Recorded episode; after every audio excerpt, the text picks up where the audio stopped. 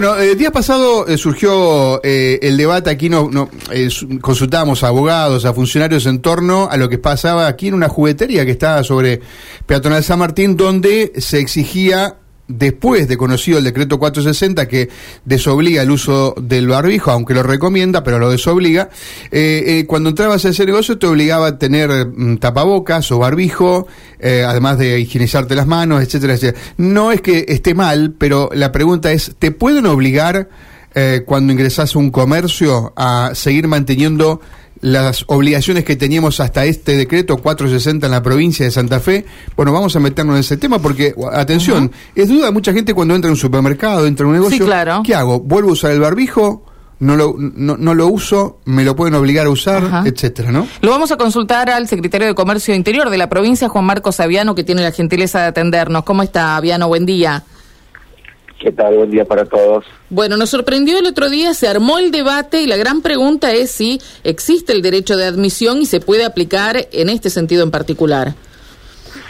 A ver, eh, esto no, no, no puede ocurrir. La, la resolución 161 del Ministerio de Gestión Pública, eh, bueno, tiene una fecha muy, muy cercana, es del 20 de abril, establece que hay una recomendación, es decir, no hay una obligación. Por lo tanto, un comercio eh, no puede obligar a, sus usuarios y consumidores, a sus clientes que ingresan, eh, determinadas condiciones. O sea, esto tiene hasta que ver con el derecho a admisión eh, y tiene que ver con la ley de defensa del consumidor, donde el artículo 8 bis habla del trato digno y no discriminatorio.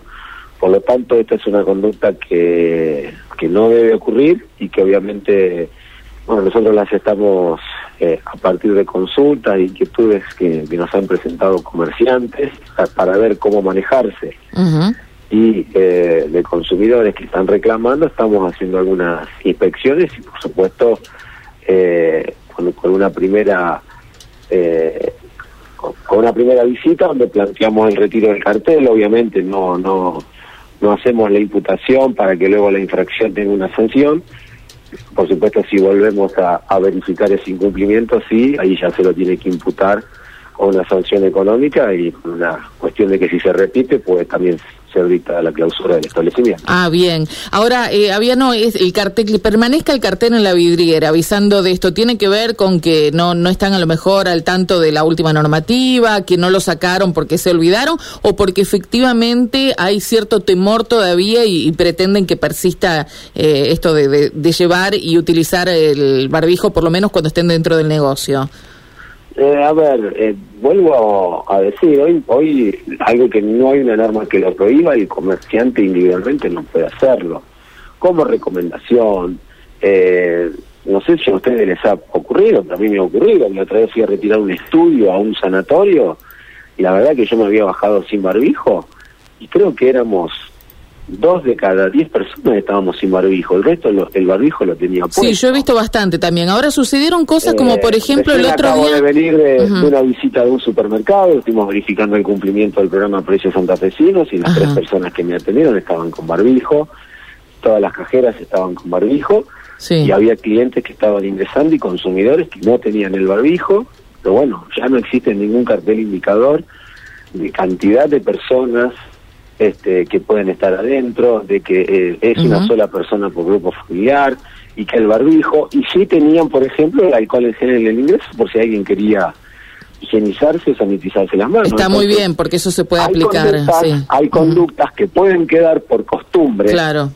¿no es cierto? Y que tengan que ver con una actitud individual, pero no puede haber una decisión unilateral del comerciante como proveedor de exigirle su cliente como consumidor algo que no está determinado en la normativa. Por lo tanto, insisto, eh, bueno, no sé si ese cartel seguirá existiendo o no, que se estuvo difundiendo. Nuestros inspectores están en este momento en la peatonal San Martín de, Santa Fe haciendo una recorrida para, para ver si, si se está repitiendo este esta práctica y por supuesto vuelvo a insistir con el planteo de, de, consumidores, con el reclamo de consumidores que si ven este, este comportamiento lo denuncian. Esto está clarísimo. El otro día, mientras debatíamos esto, nuestro móvil estaba en el hospital de niños, creo que era así, donde se realizaba la apertura de una eh, licitación y allí les pidieron a todos llevar el barbijo puesto.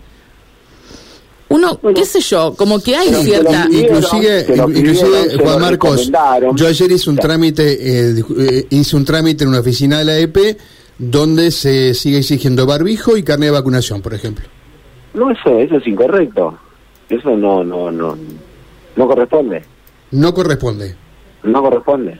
Por eso, eh, es como que necesitamos una línea, una interpretación eh, lineal de lo que se ha dispuesto en la última normativa, porque si no, en un lugar sí, en un lugar no, la gente como que termina un poco hasta confundida, ¿no? Con todo esto.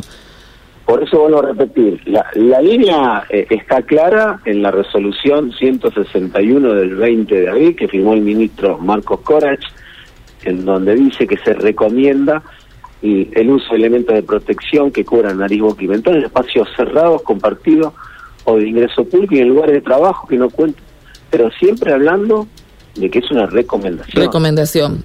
eh, porque es, efectivamente, a ver, en una guardia de un hospital que está cerrada y más ahora que viene la época de, menores temperaturas, es un lugar cerrado donde puede haber una gran afluencia de público, se va a recomendar que se tenga el barbijo, por lo tanto, eh, esto ya tiene que ver no con mi área de incumbencia, sino como una cuestión ciudadana. Yo el barbijo lo tengo permanentemente en el bolsillo, cuando ando por la calle, entonces voy viendo también a dónde entro. Sí. Y la verdad que la otra vez cuando entré al sanatorio me di cuenta que no lo tenía en el bolsillo el barbijo, porque me sentí como que tenía que tenerlo, porque la, gran mayoría tiene el Sí, a uno le pasa eso además, es cierto lo que usted dice. Una última vueltita que le quiero dar... Tiene que ver con el comportamiento individual. Sí, claro. como secretario siempre. lo que le tengo que decir a los comerciantes es que no pueden exigirle e impedirle el ingreso y la permanencia en el local a un consumidor que no tenga el barbijo puesto. No pueden hacerlo. Está clarísimo. Una vueltita más le doy porque nos lo plantearon los oyentes en plena eh, eh, discusión sobre este tema. ¿Qué pasa, por ejemplo, si no dejan entrar a alguien porque lleva una gorra puesta o porque va con el torso desnudo o como alguien decía que no puede entrar con una remera sin mangas y ojotas a un lugar? Ahí se, eh, bueno, se, se pone en práctica el derecho de admisión y no con esto del barbijo. Exactamente. Exactamente. Y tiene que ver con el artículo 8 bis de la Ley de Defensa del Consumidor que habla del trato digno y equitativo, ¿no es cierto? Y lo que puede hacer una situación de, de maltrato eh, eh, hacia, la, hacia la persona consumidora.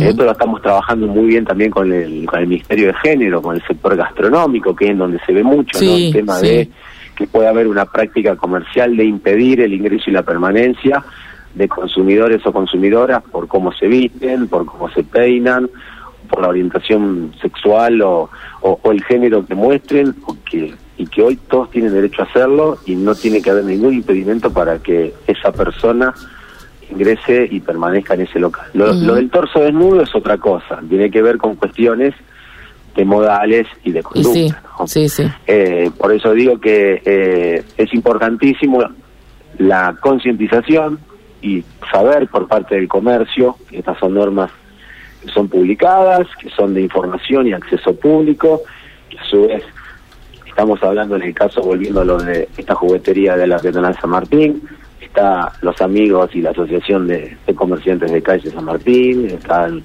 centro comercial de Santa Fe, y las entidades que nuclean y que obviamente difunden permanentemente todas estas normativas, por lo tanto nadie puede aludir desconocimiento y lo importante del consumir es que todavía se sigue practicando eh, conductas responsables con la sanitización y con también el uso del barbijo, que bienvenidas sean algunas de ellas para que queden y perduren en el tiempo.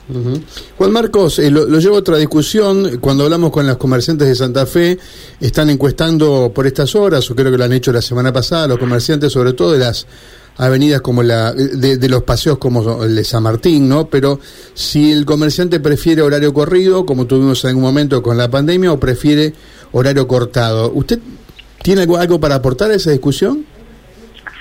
Yo creo que eso es una, una decisión muy local, que tiene que ver con las costumbres, que tiene que ver con la forma de organizarse también en la relación entre empleadores y empleados y que en algunos lugares conviene hacerlo de corrido, en otros se prefiere eh, cortarlo.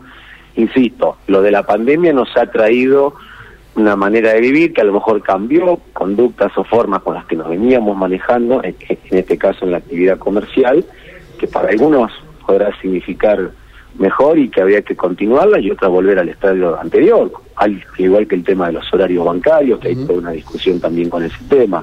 Así digamos, no soy partidario de tener una posición fija de cómo debe organizarse, sino que me parece que eso tiene que ser más el reflejo de el uso y las costumbres que tiene cada localidad. Está claro. Aviano, muchas gracias por atendernos.